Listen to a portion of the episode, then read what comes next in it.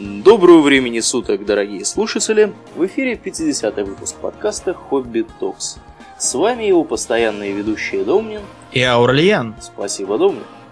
Итак, в прошлом выпуске мы поговорили о том, как вообще говоря э, появилась тяжелая бронетехника, как появились танки, кто их придумал, кто их использовал, как они использовались во время э, Первой мировой, во время Второй мировой и так далее.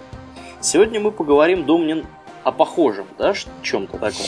Да, мы будем продолжать эту тему, а, поскольку на танках Т-34, разумеется, история бронетехники не закончилась, а можно сказать только началась. И говорить мы будем а, о разнообразной вспомогательной, скажем так, бронетехнике, которая благодаря развитию танкостроения заняла прочные позиции в, э, в современных армиях. Э, вот, помнишь, мы с тобой, когда были помоложе, играли в замечательную, ну, на самом деле, в ремейк замечательной игры Дюна 2, угу. э, называвшейся Дюна 2000. Да, был такое, да. Несмотря на то, что к Дюне это все э, имело, ну, крайне отдаленное отношение. Да, весьма отдаленное. Да, там да, была какая-то такая сильно по мотивам, что-то, я не знаю, типа примерно как говорить, что э, Warcraft вдохновлен Властелином колец. Ну, угу. понятно, что там такое есть, конечно, и орки там всякие, рыцари-шмыцари, да, но не будем говорить, что это игроизация Властелина колец. Так же, наверное, и с играми по Дюне. Впрочем, 2000-я Дюна, она хотя бы была без претензий, а помнишь, еще была такая вещь, как Emperor? Да, да, да, Battle for Dune, по-моему. Да, да, вот там, как бы, с одной стороны, видно, что люди изучали, как бы, бэк, э, читали в том числе и все эти приписанные сыном Фрэнка Герберта э, книжки. Да, кстати, сколько этих книжек уже? Ты не знаешь? Я вот когда в последний раз э, интересовался, давай, их давай было три. считать. Uh, три это Приквелы. как бы приквелы. Потом три это преприквелы, которые про батлерианский джихад. Да ладно. Ты что, не помнишь? У нас же с тобой была книжка «Батлерианский джихад», после нее еще одна книжка «Крестовый поход против машины», еще третья книжка э, «Дайте денег еще, а то кончаются». Ну, ну я или... вот про эти три и говорил, да. Кроме того, была прелюдия к Дюне. Помнишь, что я подарил Дом Харконненов? А, Ты что, забыл? Там целых три книги было. Это тоже вот это? Тоже. Все это тоже их подарили. Потом они написали еще а, как бы незавершенную э, самим папой книжку про продолжение приключений к основной э, линии. Седьмой а, уже, наверное, книга. А, Восьмой уже, восьмой? потому что как бы как бы им показалось, что одной книги мало, надо же еще две написать, все это раздув. И они там, кстати, а, ничего нового придумать не сумели, высасывая из пальца восстание машин. Там опять тот же робот Эразм, который был в этой самой про батлерианский джихад, и опять э, там Омниус, и, и опять э, Терминатор, и все такое. Да. Ну, бездарщину-то Где-то ее... я этого амнисию уже видел. Ну вот. Тире Омниуса. Да, да, да, да, да. Ну, я же говорю, бездарщина есть бездарщина. Но э, факт тот, что игра про Эмперора тоже была ого-го. Там, например, а, э, герцога Трейдосов играл нескладный негр, в сшитом на кого-то другого мундире, который на нем висел мешком. Этот негр постоянно зачем-то вставал по стойке смирно, вот, щелкая каблуками, и производил впечатление совершенно удручающее. Вот. В общем, там, конечно, был полный караул, а не Дюна. Да уж, это точно. Но я вообще это все упомянул для того, чтобы хулить Брайана Герберта и всю эту братью. Угу, угу. Вот. А для того, чтобы напомнить тебе, там были такие юниты у всех трех сторон. Боевой танк, осадный танк, ракетный танк и даже ультразвуковой танк у Атрейдесов был. Да, да, да, вот ультразвуковой мне запомнился. Ну, там еще был осадный танк, который, по сути, был САУ, да? Ага. И хорошо работал против зданий. И ракетный, который хорошо бил бронетехнику. А, вот.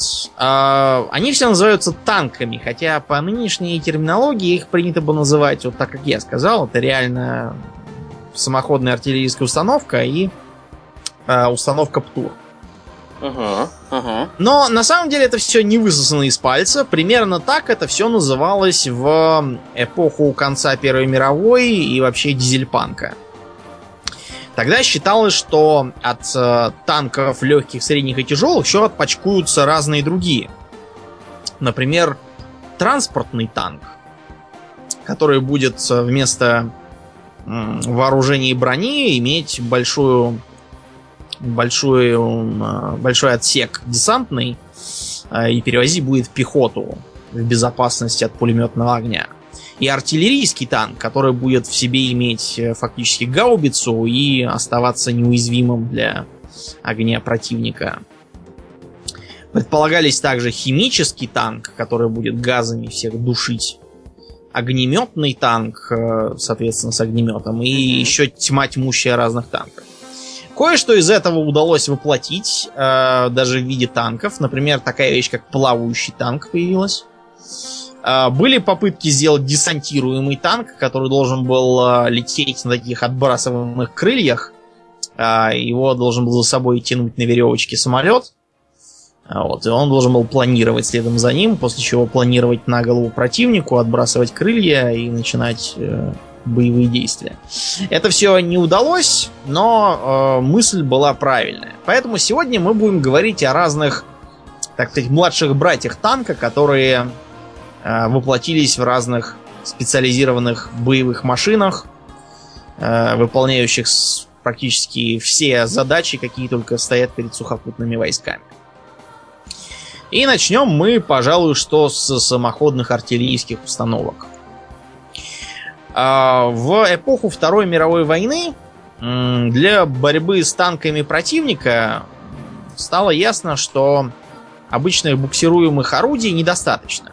Нет, они прекрасно работали, все эти там пушки Грабина с завода имени Сталина, это все замечательно, но Видите ли, они, во-первых, очень медлительные и неманевренные, какие там тягачи к ним не прицепляя, а за танком все равно это не угонится. Во-вторых, хороши они были только при обороне с подготовленных, сильно подготовленных позиций, где маневренность противника скована, скажем, минными полями или сложным рельефом местности, а, или еще там чем-нибудь. Поскольку это все-таки очень уязвимая игрушка, убежать ей от противника не удастся, а, и таким образом эффективность ее все-таки ограничена в условиях маневренной войны. Поэтому была создана такая интересная вещь, как э, в западной терминологии истребитель танков, а в советской э, противотанковая артиллерийская установка самоходная. А, когда, я помню, мы с тобой были маленькими, у тебя как раз была игрушечная модель э, самоходной установки, по-моему, э, Су-100. Mm-hmm. Такой стереотипной самоходки советской. А чем истребитель танков отличался от, собственно, танка? Иногда, например, как в случае с американской машинкой э, Росомаха, применявшийся как раз во Второй мировой. А, от танка его не отличало почти ничего, кроме а, более слабого бронирования, узкоспециализированного орудия, предназначенного для пробивания брони, а, часто отсутствие какого-либо другого, например, пулеметного вооружения, более высокой скорости, иногда в том числе маневренности, Э, которая позволяла зайти той же самой Росомахе во фланг тяжелым танком противника и влепить им благодаря вращающейся башне в малозащищенный бок или даже в тыл. Либо они могли, например, быть такими же, как вот у нас было принято, с, без вращающейся башни, более хорошо защищенные и предназначенные для ведения огня, как правило, из засады, из кустов там, из каких-нибудь. Те, кто играл World of Tanks, по крайней мере, так как я, там, хотя бы сколько-нибудь, они меня сейчас весьма понимают. Помимо этого, э, зенитные самоходки разрабатывались также в сторону штурмовых орудий. Связано это было с тем, что э, тогдашние танки к разрушению дотов, например, были предназначены слабо. Да, был, например, КВ первый, который в том числе планировался для этого. Э, были огнеметные танки, о которых речь пойдет позже, но э, все же ломать дома с засевшими в них э, врагами было трудно. Для этого нужна была какая-нибудь там гаубица. А гаубица, во-первых, медлительна, во-вторых, мало защищена. И для, этого, для такой вот стрельбы э, на разрушение строений прямой наводкой как раз мобилизовывались э, штурмовые орудия, например, ИСУ, да, с очень толстой броней, не очень-то поворотливой, но им это было и не надо. Их задача была подъехать к блокированному узлу сопротивления противника, э, хорошенько прицелиться, не обращая внимания на попытки с ними что-то поделать, благодаря броне лобовой, и шандарахнуть пару раз, после чего от здания оставались одни клочья. А, что еще было? Планировались э, самоходные, например, минометы уже тогда, после чего э, они обрели свое воплощение уже в послевоенный период. Тут мы должны немножко остановиться на том, что такое миномет. Э, когда мы в разных там игрищах видим минометы, то зачастую это какие-то монструозные порождения фантазии. Например, я помню такую замечательную э, тактическую стратегию пошаговую Incubation. Шикарная была вещь. А, до сих пор, кстати, в нее играю. У меня есть на GOG купил. Э, несмотря на руки как лопаты и головы квадратные, благодаря тамошней графике, тактически все равно очень интересно. Ну так вот, там миномет есть, но он выглядит скорее как, э, не знаю что, как э, фугасный гранатомет, который умеет также дистанционно ставить мины. Что, в общем-то, не является никаким особенным признаком миномета. А, миномет это такая, по сути, маленькая-маленькая и очень простая и надежная гаубица. Считается, в основном в энциклопедиях пишут, что минометы появились в эпоху русско-японской войны и были э, созданы каким-то там нашим офицером Габято, странная фамилия, назывался он тогда бомбомет. Приспосабливался для того, чтобы метать, насколько я помню, морские мины в противника но вот по-английски миномет как называется, Аурлиен? Мортайр. Да, правильно. А, потому что это, по сути, есть мортира. Просто угу. осовремененная и упрощенная. Угу. Мортира буквально означает э, ступа. Ну, в которой толкут пистон. Зерно там всякое и прочее. Э, поскольку она технологически от ступа отличается мало. Это такая...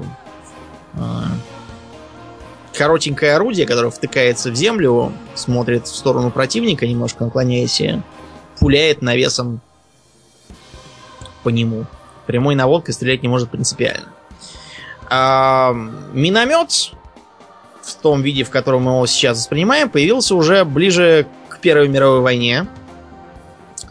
А, почему он там именно так хорошо сработал, ну, я думаю, всем понятно, потому что окопы, Пулемет это замечательно, но пулемет может стрелять только когда м- противник вылез из окопов и бежит, а вот когда он там сидит, достать его очень трудно. Поэтому э, применялись самые разные способы, в основном кустарные, как-нибудь врагов поубивать в окопах. Например, э, метались гранаты с помощью прощи. Более того, применялась даже проща посох, ну, то есть, которая на палку надевается. Вот. Э, поскольку граната все-таки тяжелая, это не камушек, кинуть ее не так просто. А тут палка выполняет роль рычага.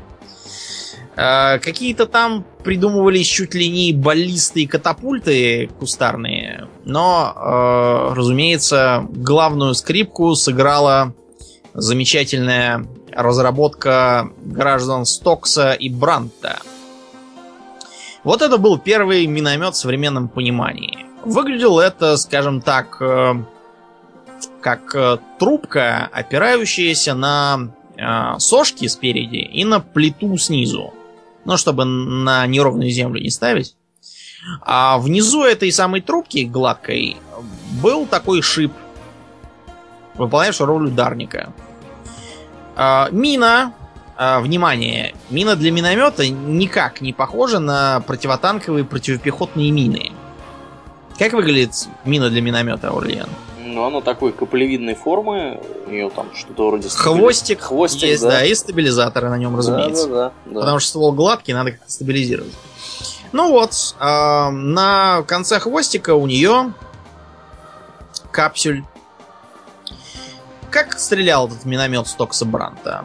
Берем мину, хвостиком вниз суем ее в ствол, она скатывается под действием силы тяжести, и э, накалывается под действием этой же самой силы об шип, выполняющий роль ударника. Бабах, мина летит в противника.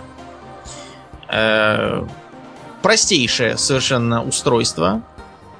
При этом оно не требовало никакого обучения, практически образования. Вот, например, из гаубицы э, мы с тобой, Аурлен, наверное, не сможем стрелять даже после целого дня объяснений. Угу, угу. А вот из миномета, ну, главное, чтобы кто-то, хоть, хоть кто-то был из расчета, кто умеет его прицелить, более или менее. А совать мину в ствол может каждый дурак. Кроме того, э, чем он против гаубицы хорош? Тем, что гаубица, заряжаем ее э, снарядом с, с э, казенной части, это надо открыть, сунуть, закрыть, выстрелить, открыть, выкинуть гильзу, сунуть, закрыть. Ну, в общем, это дело длинное. Угу. А из такого миномета можно было стрелять, э, ну, одну сунула, она ухнула, улетела, тут же следующую, тут же следующую. То есть там можно накрыть противника целым дождем. Так что ему никакие укрытия не помогут. Более того, при помощи миномета можно стрелять прямо не выходя из окопа. Сидите вы в окопе и спокойно постреливаете. То есть не нужно вам никуда высовываться. Вот, что, в общем-то, э, практически невозможно в случае гаубицы. Нужно Ну, либо здоровая, да. окоп рыть, да, либо еще что-то делать. Вот. Ну и Кроме того, если вдруг вам пришлось туго, то вы можете этот миномет схватить э, рукой и убежать с ним. Мгм. А гаубицу вы хоть вчетвером несите, не унесете. Тут ничего не поделать. Кроме того, надо понимать, что э, снаряд для гаубицы, он, например, включает в себя э, цельнометаллическую гильзу, которую, между прочим, надо вытачивать. И которая включает в себя, кстати, цветные металлы. А потом практически пропадает. Нет, понятно, что ее надо там прибирать и отсылать в тыл. Так всегда и делалось, на самом деле. А, но мина по сравнению с э, этим снарядом стоит раз, наверное, в 15 меньше. И никаких э, хитростей при изготовлении не требует совершенно. А, Поэтому миномет это такая, скажем, эм, массовая артиллерия для пехотного взвода. Э, В состав, насколько я помню, э, мотострелковой роты современной обязательно должна входить э, входить должен минометный взвод, который представляет собой такую маленькую артиллерию для для этой роты. Дальше были попытки минометы как-то укрупнить, но они все натыкались на то, что при укрупнении миномет с определенного предела начинает терять свои отличия от гаубицы, по сути. э, Которые его делают исключительно экономичным, э, практичным и всякое такое. Потому что если снаряд нельзя руками туда закинуть, а нужно как-то механизированно опускать, механизированно его выстреливать, то непонятно, зачем такой миномет нужен-то. Гаубица уже есть. Кроме того, техническое усложнение, оно и нивелирует такую полезную минометную особенность, как э, безотказность. Дело в том, что э, орудия, они склонны к перегреву. Перегрев плох тем, что э, расширяются металлические части, из-за этого они перестают там попадать в нужные зазоры и все такое. А у простейшего миномета, хоть он об, обрасширяйся, ничего плохого с ним не случится. В нем нет никаких движущихся частей. Заклинивать там нечему. а, как бы ствол гладкий, нарезов нет. Так что снаряду это глубоко безразлично, что он перегрет. А, Есть всякие монструозные разработки, например, замечательный миномет АК, который калибром, а, внимание, в 420 миллиметров, и э, ствол у него раз, наверное, в два с половиной длиннее, чем движущаяся часть танковая. Предназначался он для того, чтобы пулять э, ядерным боезарядом. Специально разработанный миной трансформатор на дистанцию в 50 километров. Да, Что должна трансформировать и во что мина, в принципе, я думаю, всем понятно. Да, но надо понимать, что просто у отечественных э, оружейников э, чувство юмора наличествует. И Это точно.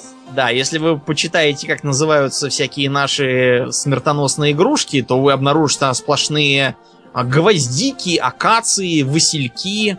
Буратино. А, Буратино есть замечательно, да. Тяжелая огнеметная система. Она как ахнет, там такой будет Буратино, что э, всякие там э, э, ракеты там «Привет», «Фагот», э, полицейские какие-то там дубинки «Лучший друг» или что-то в этом духе было, я уж не помню.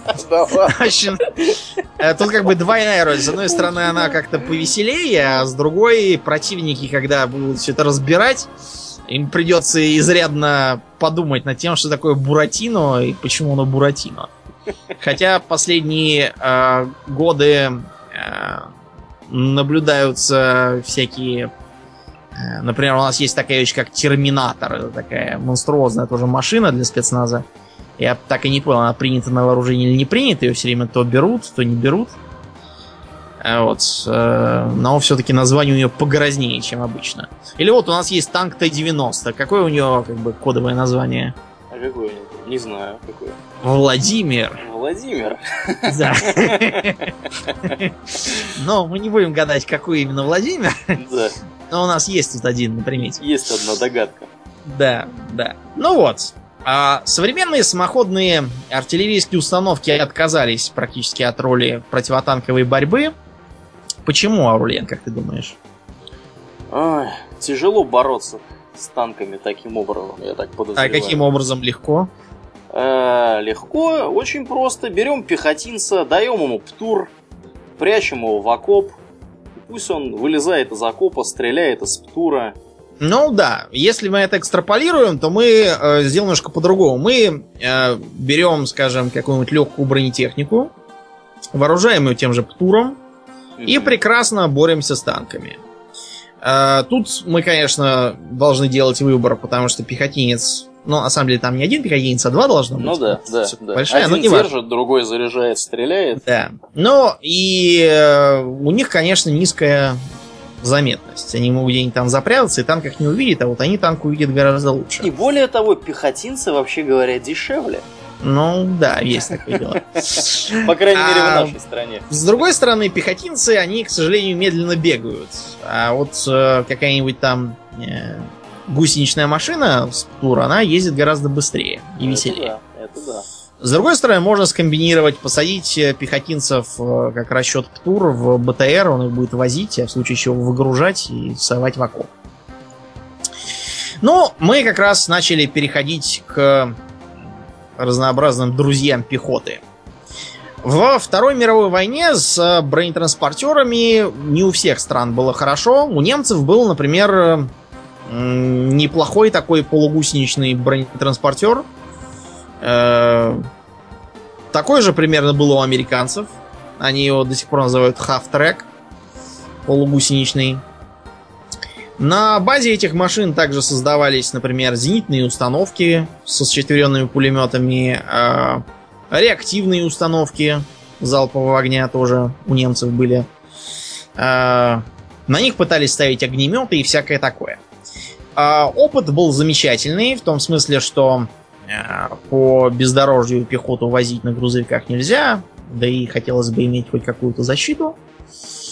Э, Тем не менее, он был признан недостаточным. У нас, правда, в советской э, армии все было еще хуже. Мы могли похвастать разве что тем, что нам привозили из-за океана По ленд-лизу. да, по ленд-лизу БТР. Э, ну и такой вещь, как танковый десант. То есть э, залезаем отделением на танк и едем. Мгм. Разумеется, если по танку откроют огонь, то десанту придется туговато. Но что делать э, лучше, чем ничего. Были разные другие мысли. Например, зимой прицепляли к танкам санки и ехали на санках. Вот. Но это, к сожалению, только для зимнего времени. Кроме того, санки все-таки не такие проходимые, как э, гусеницы. И, что печально, санки бронировать достаточно а, Кроме того, надо понимать, что пехоте часто приходится преодолевать, скажем, водные преграды. Это да. Мы, да, в Великую Отечественную преград пришлось преодолеть изрядно. особенно запомнилось, например, форсирование Днепра. Вот, который как бы большой и широкий, и там не всякая птица долетит до середины, кажется. Мгм, мгм. Вот. э, И тем, тем более не всякая долетит, если по ней с, с того края стреляют немцы с подготовленных позиций. Как это все форсировали, мне даже думать не очень хочется, потому что плыли кто на чем. А, Какие-то плоты сколачивали, на бочках на каких-то плыли э, из-под свинины и черт знает на чем. Сколько там полегло, это страшно представить. Форсирование водной преграды дело тяжелое. Таким образом, был поставлен вопрос о создании амфибийных средств, которые могли бы перевозить пехоту через э, водные преграды и, соответственно, что-то там еще делать за этой преградой для помощи им. Например, в 1951 году был принят на вооружение танк ПТ-76. ПТ расшифровывается как плавающий танк.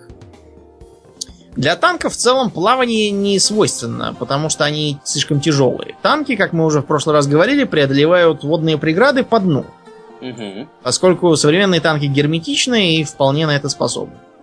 А, Между прочим, э, знаменитый артист, продюсер и бывший губернатор Калифорнии Арнольд Шварценеггер э, в бытность свою солдатом австрийской армии как-то раз на танке поехал куда-то, ну и заснул богатырским сном.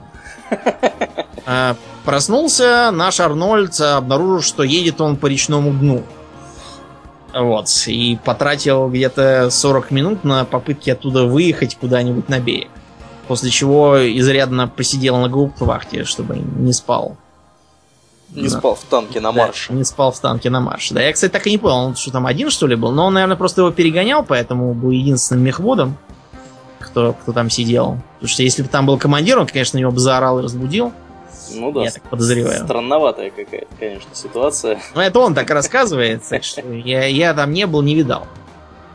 Так вот, э, танк ПТ, разумеется, не мог похвастаться такой же броней, как э, танк Иосиф Сталин, там какой-нибудь, или дальнейшее его развитие танк Т-10.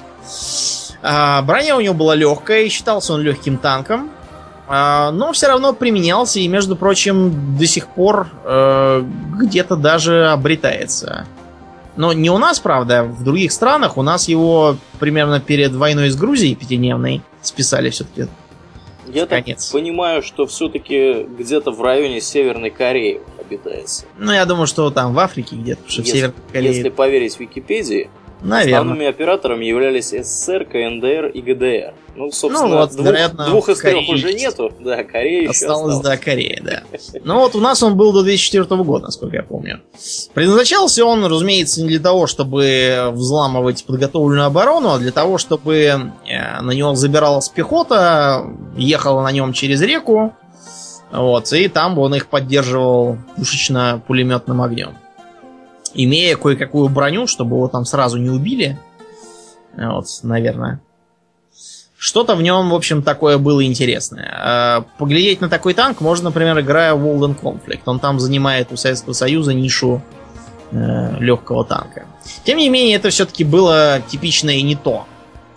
А, Ехать на броне уже было чревато. Деление танков на легкие, средние и тяжелые отживало свой век. Средние и тяжелые объединили в класс основных боевых для совершенно других э, задач. В смысле, для обороны от совершенно другого боеприпаса, а именно от кумулятивного. Легкие же танки превратились в разные специализированные машины. В частности, э, на базе некоторых э, танков, правда это редкость, были построены броневые транспортеры пехоты, как они сперва назывались, а потом просто бронетранспортеры БТР.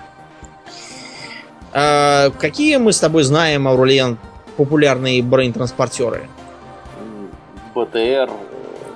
Семейство БТР советское, да, конечно, да, да. да, да, да, да, да. Потом и были еще немецкие фуксы. Да, И- Фукс и- означает леса, насколько я помню. До сих пор есть они, и никуда они не делись. У французов тоже есть свой такой на четырех колесах. Э, У остальных обычно колес больше, а вот у французов всего четыре. Он называется вроде как ВАП или как-то Да. вот так. У американцев э, всем известный М113. старичок-пенсионер, который... Ну, у них там есть разные другие еще мысли, но, я думаю, достаточно для, для всех. А, вообще-то, э, бронетранспортер современный выглядит примерно, знаете, как что вот э, ножик финку все представляют? Вот э, примерно как у, у финки профиль, вот такой у БТР современных. У них такой есть носик э, задранный немножко. Вот. Э, в целом они похожи на такой тягач, что ли, профилем.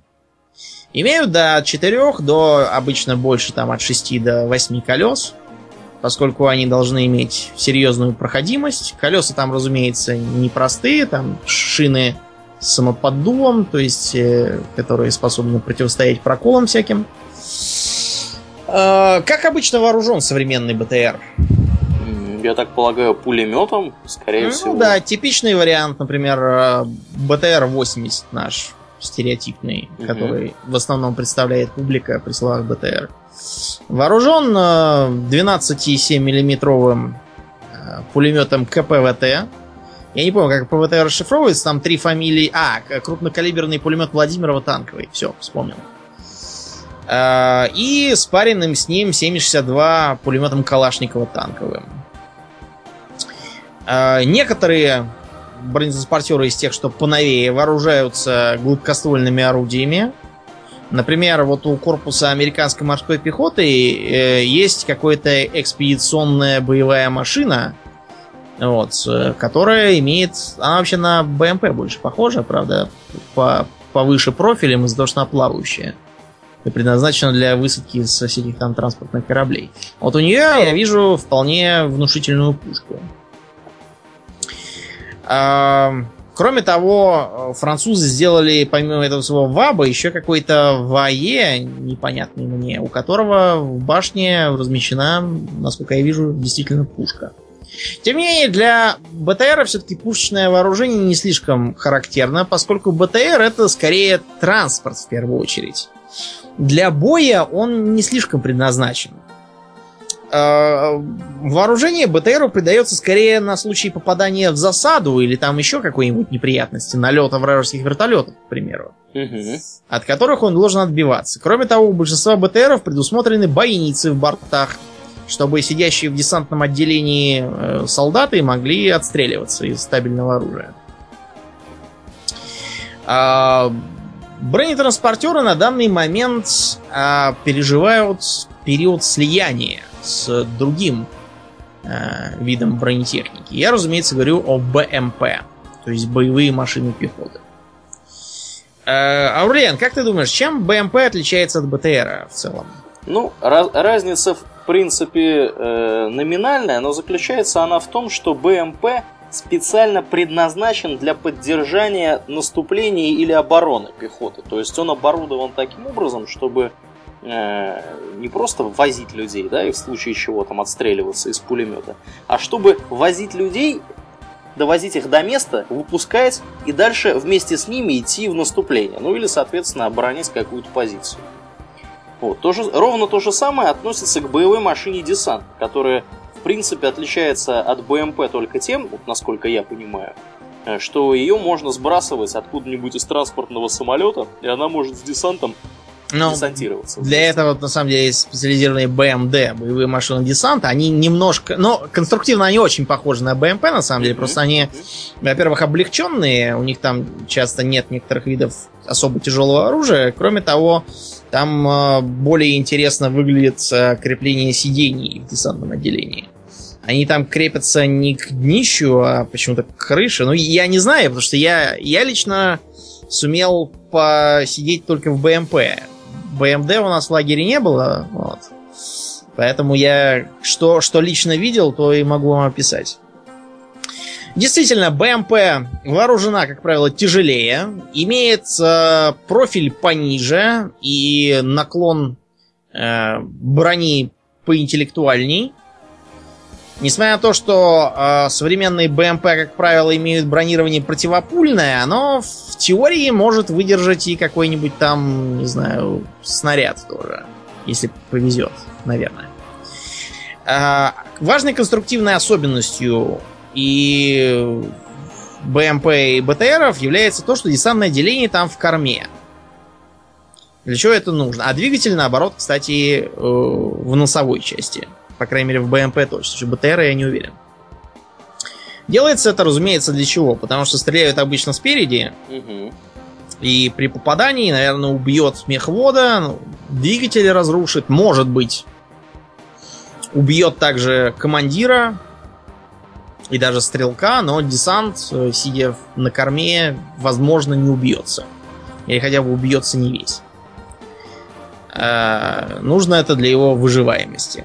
Э, типичные БМП современные. Это э, вот тут мы можем гордиться, поскольку, хотя с БТРом мы отстали от передового человечества, но вот с БМП мы первопроходцы, потому что сам, само э, как бы слово и сам, сам тип это советское изобретение. И все остальные это уже скорее заимствовавшие наш передовой опыт. Можем гордиться. Э, современным представителем наших боевых машин пехоты является БМП-3. Вооружена она более чем солидно. Основной калибр это 100 миллиметровое орудие 2А70. Спаренная с ним 30 мм автоматическая пушка 2А72. Э, разумеется, она значительно скорострельнее, да, чем основной калибр. Угу. Вот. Кроме того, у него есть курсовые пулеметы Калашникова танковые, установленные спереди. Да. Есть, разумеется. Количество двух штук. Да, да, по, по углам в носовой части. Угу. Есть, разумеется, противотанковые управляемые ракеты, предназначенные для того, чтобы поражать вражеские танки. На расстоянии до 4 километров. Ну, да, на самом деле я бы не сказал, что это как бы реалистичное расстояние, это скорее максимальное. Если где-то в монгольских степях биться, может быть. Другой вопрос, что танк тоже не будет сидеть и дожидаться. Он э, сам может поразить примерно с такого расстояния. Ну да ладно. Э, в любом случае, БМП спрятать гораздо проще, чем танк. Оно, например, умеет приседать, то есть снижать свой профиль. Это разумеется. Как, как это оно так делает? А вот так вот устроено, что она так может, если в окоп ее суешь, она так может немножко осесть вниз. Угу. Чтобы облегчить э, труд копания и уменьшить время этого самого рытья окопа. Ну и чтобы лучше было прятаться в разных там кустах.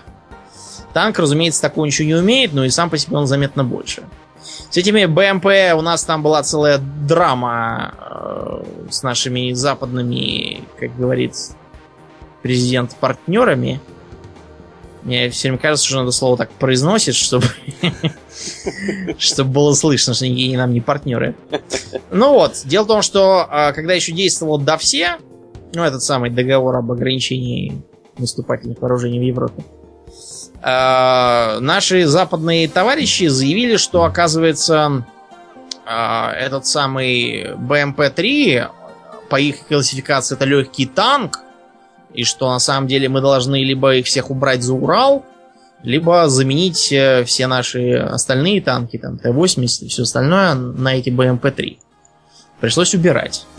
Но, к счастью, сейчас мы вышли из этого дурацкого договора, давно уже можем что хотим, куда хотим размещать, никого не спрашивать. Это в любом случае была такая отрыжка 90-х годов.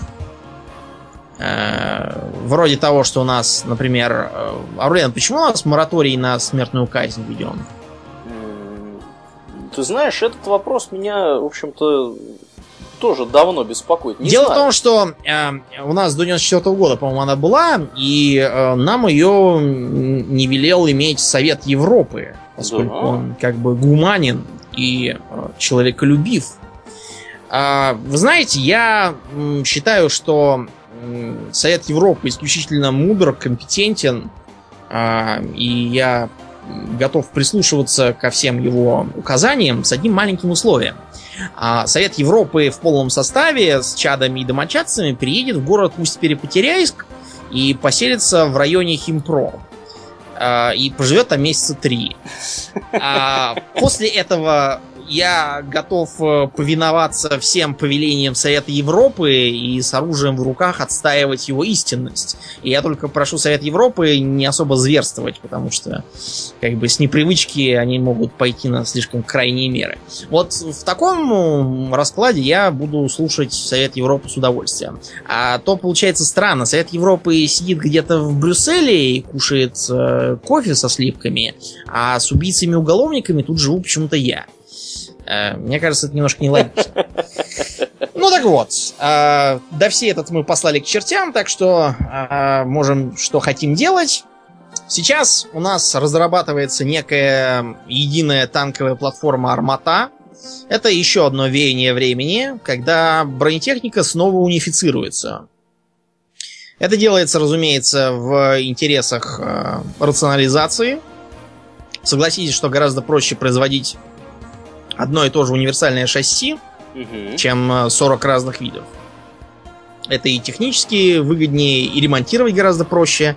Не надо иметь 40 разных слесарей, достаточно одного и того же, который да. понимает, что... Я тут дополню. Э, предполагается, что на базе этой тяжелой платформы будет создана помимо основного боевого танка также боевая машина пехоты, боевая машина поддержки танка, бронированная, бронированная ремонтно-эвакуационная машина и шасси для САУ, а также что, что-либо еще. Ну, в общем, планы, как видите, наполеоновские. Угу, угу. Другой э, задачей легких танков, которая э, осталась без дела с их отмиранием, была разведка. Но разведка, разумеется, не такая, когда нужно ползать по болотом на брюхе и через два дня, вернувшись в расположение, доложить там о всяких тропинках по болоту. Бывает так, что э, разведку нужно вести очень быстро и прямо сейчас, а не неизвестно когда. Э, как выглядит, например, на марше э, дивизия? Ну, сейчас, понятно, дивизии нет, сейчас бригады, но я подозреваю, что сильно ничего не поменялось. Э, едет эта самая дивизия, а перед ней по бокам от нее и в тылу от нее едут дозоры. Я, разумеется, объясняю упрощенно, потому что этих дозоров там тьма тьмущая разных видов. Э, там какие-то и разведдозоры, и офицерские разведдозоры, еще черт знает какие. Я не очень уяснил, когда нам это все объясняли, чем они отличаются, но, видимо, чем-то отличаются. Так вот, чтобы этот дозор не бегал пешком, для их нужд были разработаны специальные э, разведдозорные машины. Они оснащены противопульной броней для того, чтобы не попасть в засаду там каких-нибудь э, вражеских разведчиков или там местных боевиков, смотря с кем воюем. Они имеют также достаточно внушительное вооружение. У них такая же башня, как на БТРах. Тоже есть тот же самый э, крупнокалиберный пулемет, спаренный с э, обыкновенным калашниковским. А, у них есть, э, в отличие от другой бронетехники, вполне себе автомобильное лобовое стекло. Разумеется, оно может прикрываться бронеставнями. Э, и смотреть придется в щелке. Но в целом обзор обеспечивает хороший. Она весьма быстра, имеет 4 э, колеса, коротенькая, то есть ей не надо э, длинно поворачивать, да, она может развернуть чуть ли не на месте уехать сразу. Исключительно высокая проходимость у них. Не хуже, чем у всяких там БТРов тоже. Вот. И прекрасно выполняют свою работу. Разумеется, в бой я на них ехать вам не советую, но э, полезная вещь. Да, я говорил, что она плавает. И вообще, что БТР и БМП тоже плавают. Не говорил? Ну так вот, плавают они действительно. Раньше плавание осуществлялось, например, у БМП-1 ранней э, вариации тем, что она просто вращала гусеницами, а гусеницы они как бы э, создавали толкающий момент. Э, было приспособлено так, что они когда в воде, у них такие как бы маленькие, как бы это как называется, лопасти. Что... Ну, в общем, э, пароходы древние с колесами по бокам, помните? Вот примерно по такой схеме, только мелко-мелко и часто-часто действовали гусеницы БМП-1. В более поздних вариантах э, выбор был сделан в пользу водометного движителя. То есть примерно так, как передвигается, скажем, осьминог. Да? Э, струя воды выталкивается сзади, создает реактивный момент, и техника едет. Угу. Когда выезжает на берег, кстати, там у нее очень смешно бьет из хвоста струя этой самой воды, которая еще не успела выйти. Забавно выглядит. Вот, это все плавает. Я припоминаю, когда только вышла Operation Flashpoint, первая часть, мы играли в мультиплеер.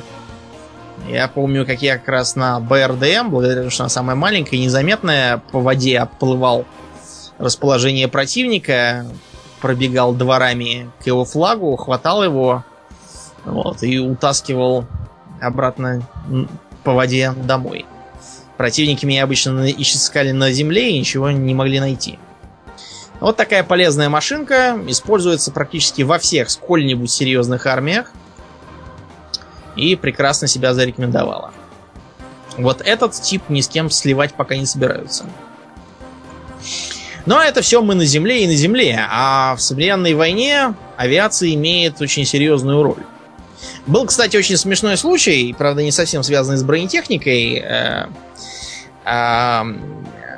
В эпоху, насколько я помню, Хрущева проводились э, грандиозные военные маневры Днепр в Советском Союзе которые должны были сильно удивить вероятного противника. Ну и кто-то там на совете выдвинул такую идею. Давайте мы э, на этих маневрах сделаем следующее. Э, построим в буквально прямо перед глазами понтонный мост через Днепр тот же самый. И по нему тут же пойдут эшелоны там с танками и всяким таким. Генералы сказали, здорово, вот это замечательная идея, давайте так и сделаем, но как бы, когда восторги улеглись, оказалось, что это несколько фантастичная мысль. Пока что, я не знаю, как сейчас, но тогда таких мостов строить еще не умели точно. Ну а чтобы не отказываться от такой гениальной идеи, было решено слегка смошенничать. А, никаких там танков, разумеется, не вести, а просто пустить поезд максимально облегченный, Э, я не шучу, то есть сделанный по специальному заказу, там из самых легчайших сплавов. Все, что можно из алюминия.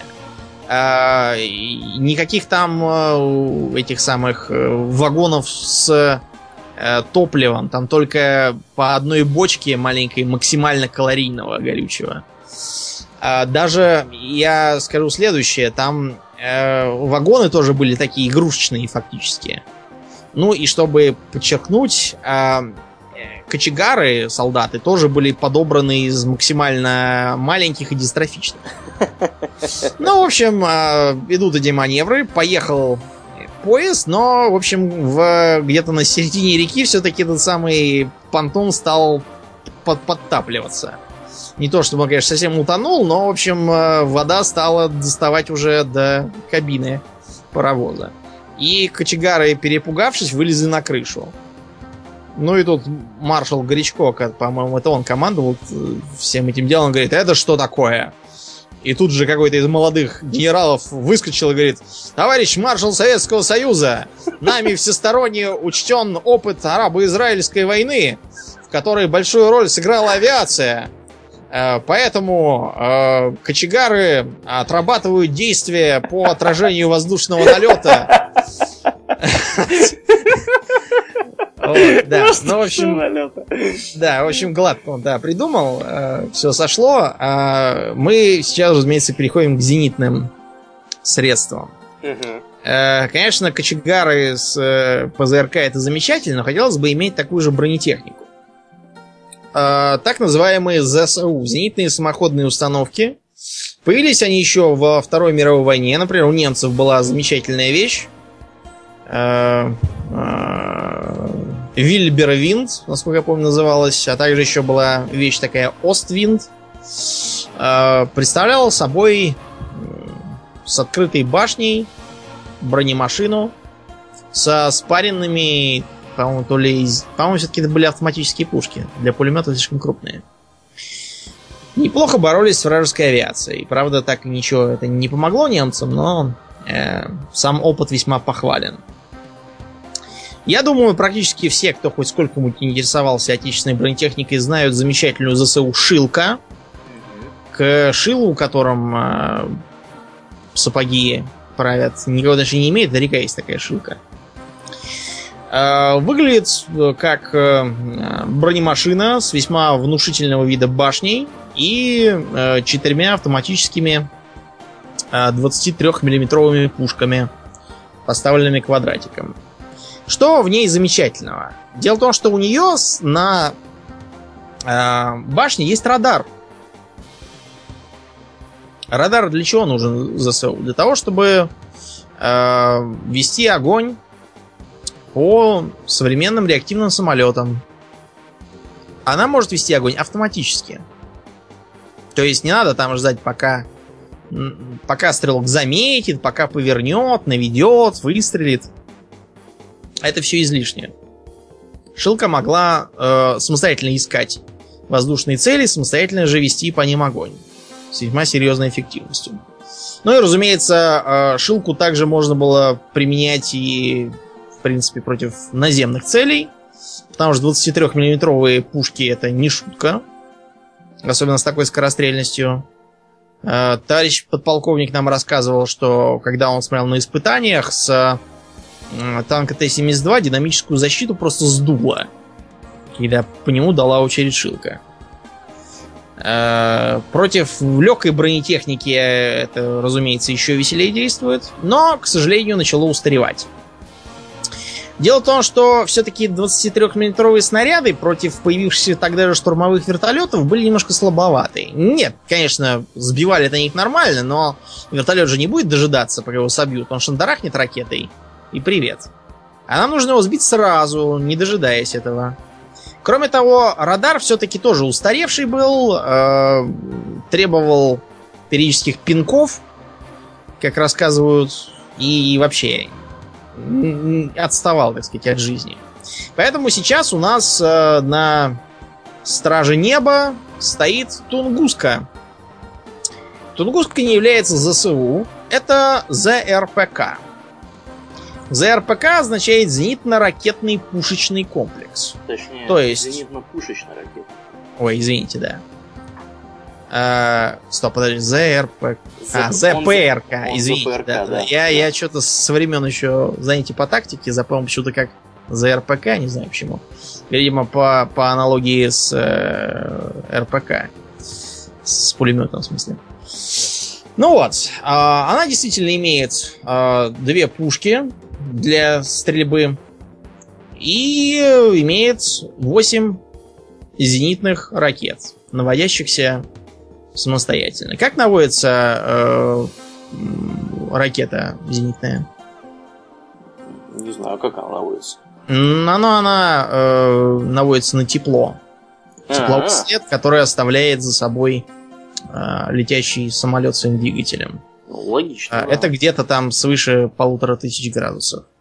Недавно, кстати, э, когда обстреливали э, горсовет в Новороссии, самолетов украинских. Угу. Э, Укросми объявили, что это просто э, сами ополченцы стреляли по самолету из ПЗРК, а он э, взял и навелся на кондиционер в окне.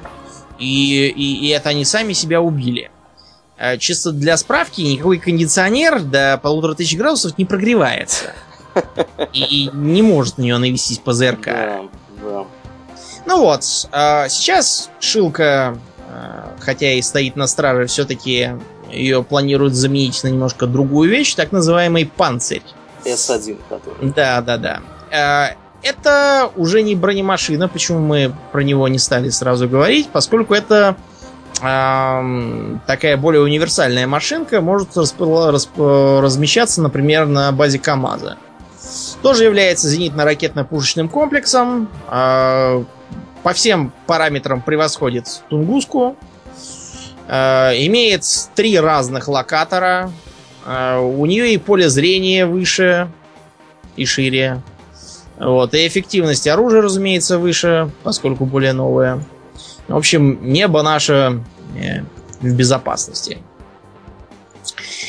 А, кроме вот этих вот общие распространенных э, видов бронетехники есть некоторые специальные. Я, например, уже упоминал химические танки времен Дизельпанка и Второй мировой.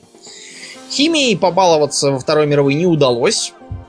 хотя у всех сторон были весьма серьезные запасы. Э, так что химические танки использовались как огнеметные. Давайте слегка, слегка поговорим про огнеметы.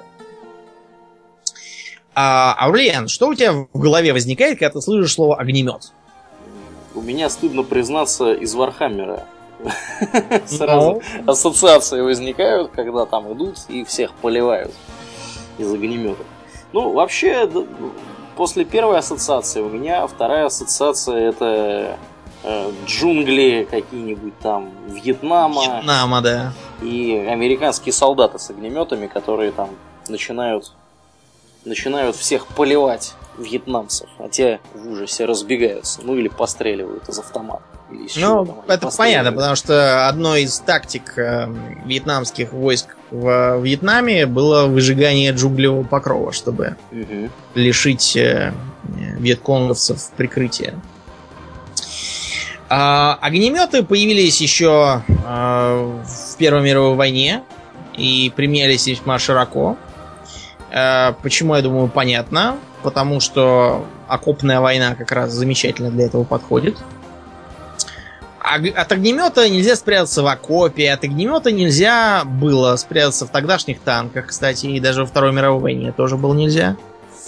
От огнеметов не построишь блиндаж. Ну, в общем, спасения от огнеметов практически никакого и нет. Из-за этого огнеметчики имели весьма дурную славу среди противников и даже среди своих же. Брать в плен огнеметчиков старались очень неохотно, скажем так. Вот. Ну и с тех пор в массовой культуре появился вот этот вот э, стереотип такого психанутого огнеметчика. Такого пироманьяка которому доставляет удовольствие поджаривать ближних, э, слушать вопли и дышать горелым мясом. И говорить «люблю запах горелого мяса по утру, это запах победы». Или что-то в этом духе. А, за примером далеко ходить не надо. Тут мы можем, я не знаю, припомнить, например, замечательную игру LA Noir. Э, там как раз такой персонаж играет ключевую роль в сюжете. Ну вот, такой огнемет, о котором мы говорим и который обычно показывают в кино и в играх, это огнемет ранцевый. Несмотря на то, что как раз ранцев в играх обычно нет, но что это будет за Рэмбо, если он таскается, согнувшись под э, двумя баллонами? А, обычно огнеметы, которые демонстрируются в том же Warhammer е, имеют такой как бы баллончик привинчиваемый по образцу магазина. Ну, не знаю, я не видал таких огнеметов в жизни, не могу ничего сказать. Современные огнеметы это огнеметы реактивные. А, как они работают? Выглядит это примерно как реактивный гранатомет, ну и вообще как любое реактивное оружие пехотинца, который стреляет, в принципе, напоминающим гранатометный выстрелом. А, и он в как бы месте попадания создает огненный взрыв. Примерно как в Fantasy Fireball. Да? да. А зачем, вот скажи мне, вообще используются вот эти вот реактивные огнеметы? Чем плох, плохо обычная конструкция, классический вот огнемет? Ну, дело в том, что из классического огнемета вести а, сколь-нибудь осмысленный огонь можно только вплотную практически. Ну, а да, вплотную да. тебе подбираться не дадут да? Угу. А вот э, из реактивного огня можешь шадарахнуть там далеко весьма. И эффект будет все тот же. Кроме того, э, стрельба из ранцевого огнемета на предельной дистанции довольно малоэффективная. Потому что просто смесь-то сгорает, пока летит. Ее под конец остается уже меньше, чем хотелось бы. Ну да. Ну и наконец, реактивный огнемет, он все-таки несколько безопаснее для владельца, потому что огнеметчик всегда должен был мириться с опасностью того, что ему сейчас попадут в баллон за спиной. И плохо ему будет. Произойдет да, да. взрыв. А, кроме того, а, надо признать, что э, ранцевый огнемет тяжелее. Нет, понятно, что реактивный э, огнемет тоже требует выстрелов, но эти выстрелы можно положить куда-нибудь там в отсек э, боевой машины и доставать по мере надобности, не таскать на своем горбу постоянно. Вот. Ну и кроме того, а, современная война, она уже не подразумевает такого прямо окопного проти- противостояния, она скорее а, ориентирована на прятки в городских джунглях, для чего один выстрел из реактивного гранатомета, производящий опустошительный эффект, гораздо полезнее. Так вот, а, огнеметные танки участвовали и во Второй мировой войне, и в Вьетнаме, и в Корее тоже поучаствовали тоже. Огнеметы ставились в том числе на катера всякие там, для того, чтобы по дельте Меконга во Вьетнаме плавать. Современные э, огнеметчики имеют в своем распоряжении, с одной стороны, замечательную вещь, как уже упоминавшаяся нами тяжелая огнеметная система Буратино. Как выглядит эта самая Буратино? Буратино это выглядит как танковое шасси, на котором стоит вот такая вот штука, э, такая кассета, как будто бы, в которую, собственно, заряжаются вот эти вот огнеметные выстрелы. Там порядка, сейчас скажу, 24 э, этих выстрелов находится в этой штуке. То есть, по принципу действия, это, скажем так, РСЗО. Но э, благодаря тому, что она вместо осколков производит там огненный, э, огненную такую преисподнюю, это все-таки именно огнеметная система, а не залпового огня. Замечательная вещь для борьбы со всякими там занятыми бундюганами, э, селами и прочими местами. Э, против э, укрепленных сел, в которых есть всякие там подземные, подземные переходы и прочее, такая система полезнее, чем РСЗО. Почему? Потому что из РСО ты шандарахнул, все враги попрятались под землю, осколки покосили даром траву и листья на деревьях, и все. А после залпа из Буратино там будет такое пекло, что никакими подземными ходами не спрячешься. Э, может банально не хватить кислорода, между прочим. Э, потом вылезти, ты туда, оттуда не сможешь и продолжать, как ни в чем не бывало. В общем, это гораздо веселее, чем обычный РСЗО. Мы вам гарантируем. Для нужд огнеметчиков есть такая чудесная э, тяжелая э, бронемашина, которая как раз у нас на э, картинке, где написано про ожидание выпуска. Что это за замечательная машина? Это боевая машина огнеметчиков БМО-Т или Объект 564. Она предназначена для транспортировки вооружения личного состава огнеметного отделения. Но, как я уже говорил, все-таки выстрелы они большие и весят тоже немало. Угу. Хотелось бы их не таскать на своем горбу. Так, а вот почему огнеметчикам нужна какая-то отдельная машина бронированная? Почему именно им? Потому что если попасть в снаряд, очевидно, что ничего хорошего из этого не выйдет. Поэтому, видимо, предъявляются отдельные требования к бронированности, собственно, транспорта, который их перевозит.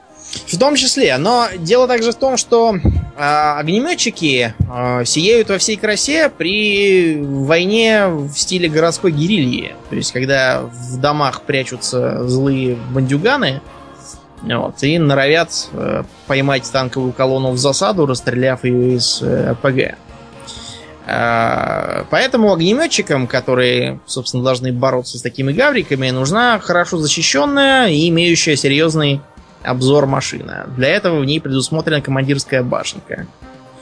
Э, как выглядит командирская башенка? Это не башенка в прямом смысле, это такая как бы Эм, центрифуга, что ли, которая вертикально вставляется в корпус и имеет сверху небольшое возвышение с э, щелями, через которые можно смотреть на окружающие, соответственно, ее можно вращать и таким образом рассматривать все вокруг.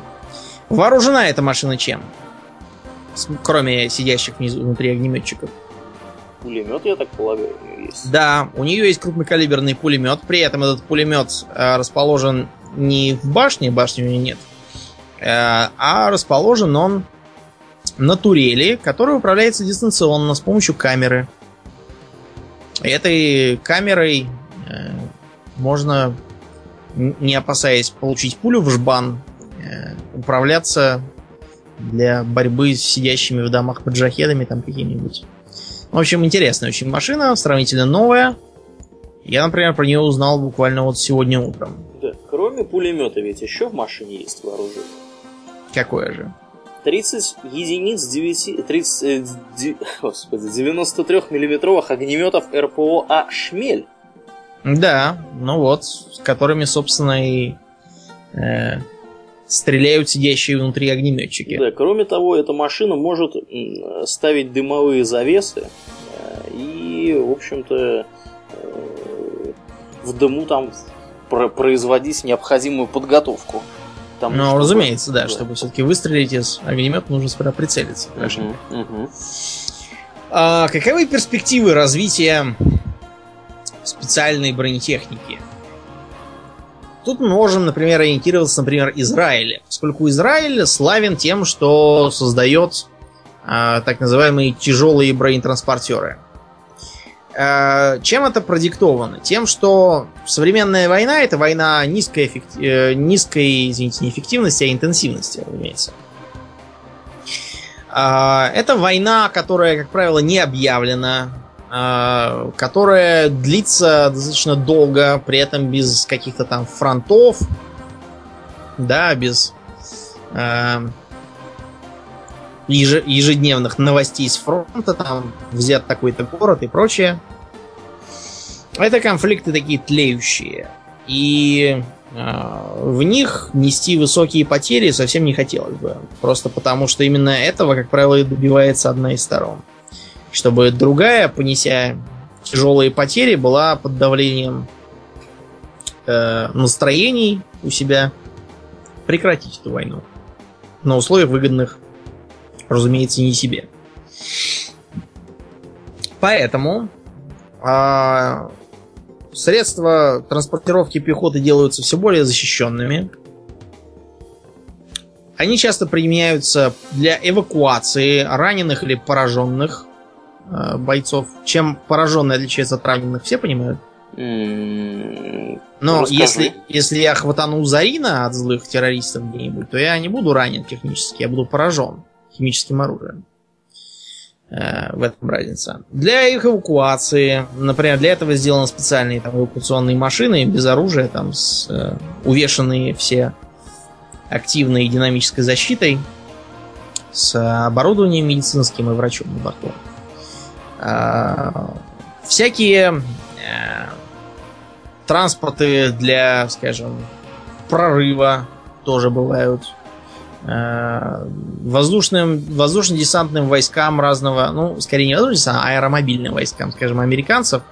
Сейчас пытаются придумать какую-нибудь такую машину, с которой может, с одной стороны, высадиться как-нибудь, а с другой, если все дело пойдет плохо, на ней же уехать. При этом целыми уехать, а не по частям. Да, и не в не... пакетах. Да, не ясно пока, что там у них получится. Может быть, что и ничего не получится. А, дело в том, что э, несмотря на общепринятое мнение о том, что у нас а, в России в армии там все разрушено, разворовано, распродано и разорено. А, вот, и Сердюков там разрушал. Тем не менее, ну, мы, я думаю, последние как бы времена видели уже, что вежливые люди почему-то оказались не разрушенными, а во-вторых, я бы не стал э, на основании того, что у нас куча варья, делать вывод о том, что варья не в других местах. Наоборот. Как мы уже говорили, в армии Британии состоит что-то около двух с половиной сотен танков, э, представляющих собой боевую ценность. Вот. Э, бюджетные ассигнования Германии на оборону составляют, по-моему, 70 э, миллиардов, что по сравнению с нами не смотрится. Вот. Ну и не будем забывать, что, скажем, те же США, э, под, кстати, все вопли о том, что вот у нас все танки старые, все там Т-90 это раз, все это основано на разработках там еще бог знает какого года, там фактически это модифицированный Т-60, Э, это достаточно невежественное мнение, потому что модификации такой не называется. Ну хорошо, предположим, что действительно так. А, давайте посмотрим на США. Когда был э, введен в эксплуатацию Абрамс, а также другой состоящий на вооружении танк М60, посмотрим. Окажется, что там ровно та же самая картина. И никаких там действий э, почему-то не предпринимается. Например, вот у нас есть перспективный танк, а американцы даже и не чешутся. И ничего не делают. У них и так все прекрасно. Это уже не говоря о том, что э, их разработки БМП раз за разом оказываются чудовищно дорогими и жизнеспособными. Ну ладно, мы не будем сейчас ругать других, это их проблемы, пусть там что хотят, то и строят. Мы рассказали вам о том, что есть сейчас, и о том, что будет завтра, по всей вероятности. Угу. Может быть, вскоре мы узнаем о каких-то новых свершениях на Ниве все той же Арматы. Что они там на... наделают, непонятно. Узнаем, вероятно, что э, будут ждать десантники, потому что у них была эта самая BMD-3, которую что-то забраковали, сказали, она достаточно хороша. Десантники пробовали возражать, говорить, что может она и не очень хороша, но у нас ничего другого нету. А дожидаться, пока вы нам что-то дадите, ну, а завтра какая-нибудь опять Грузия будет, и что тогда? В общем, э, много интересного, я думаю, нас ждет. А, мы предсказываем, что будет проводиться дальнейшая унификация. А, возможно, а, Дальше будет расширяться идея с э, дистанционным управлением оружием. Не только для БТРов, для всяких, и для зенитных пулеметов танков, которые вращаются теперь на автоматических турелях. Но, вероятно, и для самих танков будут делаться небольшие необитаемые башни для наибольшей защища... защищенности личного состава внутри. Будут э, разрабатываться всякие умные боеприпасы. Вот для тех же минометов, например, есть умные мины, которые выстреливаются как обычные, но а, в полете их можно корректировать и попадать прямо, например, сверху в башню танком, что их убивает на месте. А, вот как-то так оно и будет. Возрастет роль пехоты, тех же огнеметчиков, кстати, тоже. А, потому что городская гирилья, видимо, в мире только расширяется. Достаточно посмотреть на Ирак, в котором а, свергли злого тирана и до сих пор не могут никак э, победить. А то одних бандитов, то других. Теперь вот бандиты уже заняли Масул, украли какие-то миллиарды долларов из банка и прекрасно себя чувствуют. Так что держитесь. Последующие десятилетия будут веселыми. И для бронетехники там найдется немало применений. Я уже сам начинаю что-то задумываться о том, чтобы приобрести БТР себе. В хозяйстве. В хозяйстве, да. Заодно по городу ездить прикольно. Ну вот, на сегодня, пожалуй, достаточно. Военное дело мы пока оставляем. Следующие выпуски будут, вероятно, про более тонкие материи. Да. Ну, действительно, весьма интересная была тема, и я думаю, что мы еще к ней по мере поступления каких-нибудь новостей в части Арматы и, может быть, каких-то более других новостей, я думаю, что мы вернемся к этой теме когда-нибудь в будущем. Ну, а на сегодня будем закругляться. Я напоминаю, что это был 50-й выпуск подкаста «Хобби Токс». И с вами были его постоянные ведущие Домнин и Аурлиен. Спасибо, Домнин. Всего хорошего, друзья. Пока!